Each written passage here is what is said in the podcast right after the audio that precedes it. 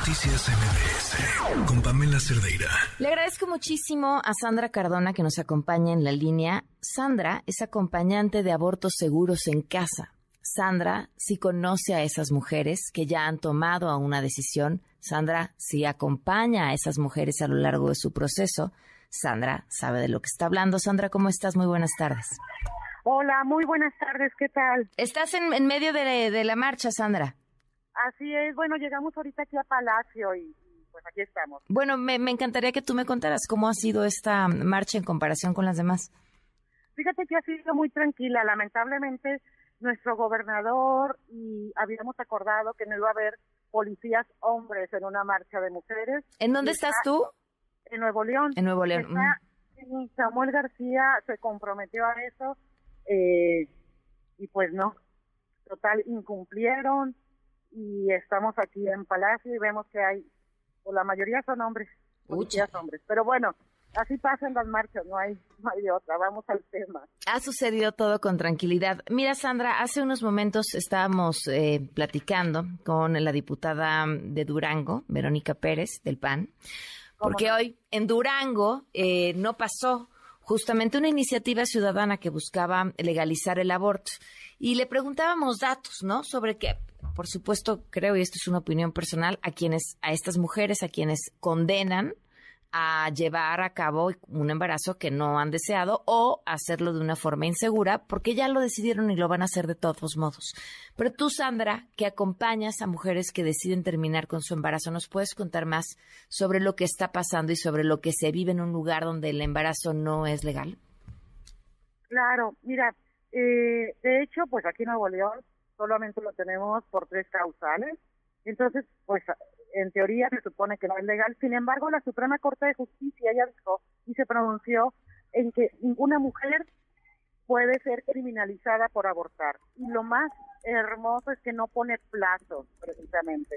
Entonces, esto nos está diciendo que, bueno, pueden empezar el proceso que quieran eh, legal, pero no va, no va a llegar a término. Ningún juez en México podría condenar a una mujer ahorita por aborto, desde que lo dijo, lo dijeron la Suprema Corte de Justicia. Entonces, realmente estamos, por un lado, sí, pues eh, la situación está no es legal, pero por otro lado sabemos que no nos van a criminalizar. Es como una dualidad muy muy extraña, ¿no? Ahora, eh, ¿por qué en este acompañamiento que tú das eh, para que las mujeres puedan llevar abortos seguros en casa, antes de esto eh, te sentías en riesgo?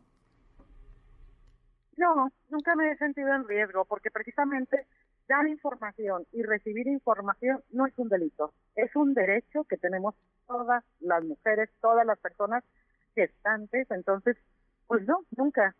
Tan es así que pues nosotros prestábamos y prestamos nuestra casa para que las mujeres puedan ir a tener eh, un aborto seguro, tranquilamente, sin problema, cuando no, no hay eh, las circunstancias adecuadas para que lo puedan hacer en tu casa.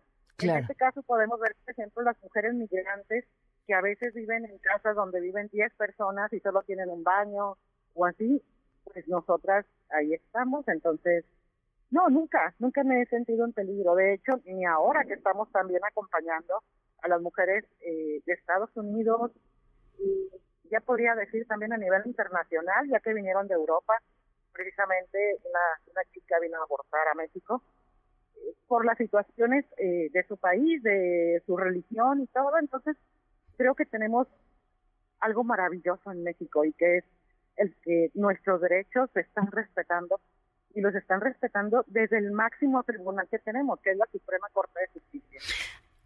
¿Cómo, cómo, son estas mujeres que llegan a solicitarte ayuda? ¿Cuáles son eh, las condiciones en las que se encuentran? Si pudieras compartirlos. Sí, mira, hay de todo de verdad hay de todo. Las que llegan más a nuestra casa, pues ahorita, por ejemplo, son las mujeres que vienen de Estados Unidos, son las mujeres migrantes, las mujeres eh, en situaciones más vulnerables, vaya, eh, son las que llegan ahí con nosotras. Las demás, a mí me alegra mucho saber y recibir mensajes de algunas chicas que me dicen, hola, necesito información para un aborto seguro en mi casa. Entonces, eso nos habla de que se ha trabajado muy bien, todas las colectivas de México hemos trabajado para la erradicación del estigma de aborto.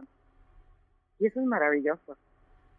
Hablabas acerca de las em, condiciones que se deben de tener y cómo muchas en su casa no no no no no las pueden llevar a cabo. Una por eh, un tema físico, el espacio solamente hay un baño. ¿Qué otras cosas suceden? Pues muchas veces que viven violencia, por ejemplo, con su pareja, o que no lo sabe su pareja o no lo sabe su familia, eh, no tienen el apoyo de las amigas, de, entonces, pues ahí estamos nosotros. Eh, Sandra, ¿qué cambia una vez no solamente que ya es despenalizado, sino que cambia una vez que en un estado se hay un aborto legal, seguro, a través de los servicios de salud públicos? Mm, pues mira, acabamos de estar precisamente en Baja California Sur y no ha pasado, no han querido pasar ningún caso de aborto. Sí lo han solicitado, pero precisamente la Secretaría de Salud y los hospitales no están de acuerdo en que se lleve a cabo ningún aborto. Entonces, de que cambia, no cambia nada. O sea, la realidad la tenemos que estar manejando desde la erradicación del estigma, precisamente con todo el funcionariado público. ¿Por qué? Porque ellos son los encargados, desde el portero, así, desde el portero, eh, por ejemplo, ahorita que estamos aquí en, en, Palacio, toda la policía que hay, no conoce nuestros derechos definitivamente. Entonces, creo que lo importante es hacer ese trabajo eh, que lo estamos haciendo las colectivas, todas las colectivas. ¿Y qué pasa a una niña, a una mujer, cuando no llega con ustedes, cuando no tiene ese acceso, cuando no tuvo ese conocimiento, cuando por alguna razón no tuvo esa suerte? Wow, quisiera pensar que encontró a otras, a otra colectiva, a otra red, de verdad. La verdad es que un sueño personal es que todas podamos tener acceso a decidir sobre nuestros cuerpos. Sandra, te agradezco mucho la oportunidad de platicarte. Dejamos que sigas en la marcha. Muchísimas gracias por tomarnos la llamada. Gracias a ti. Hasta luego. Un abrazo. Sandra Cardona, acompañante de Abortos Seguros en Casa. Ella nos platicaba justamente cuando empezó el, tema en Estados Unidos eh, tras un revés en la Corte Suprema a, a, este derecho a las mujeres, la cantidad, cómo creció la cantidad de solicitudes que empezaron a tener en el Estado de Mujeres de Estados Unidos. Noticias MBS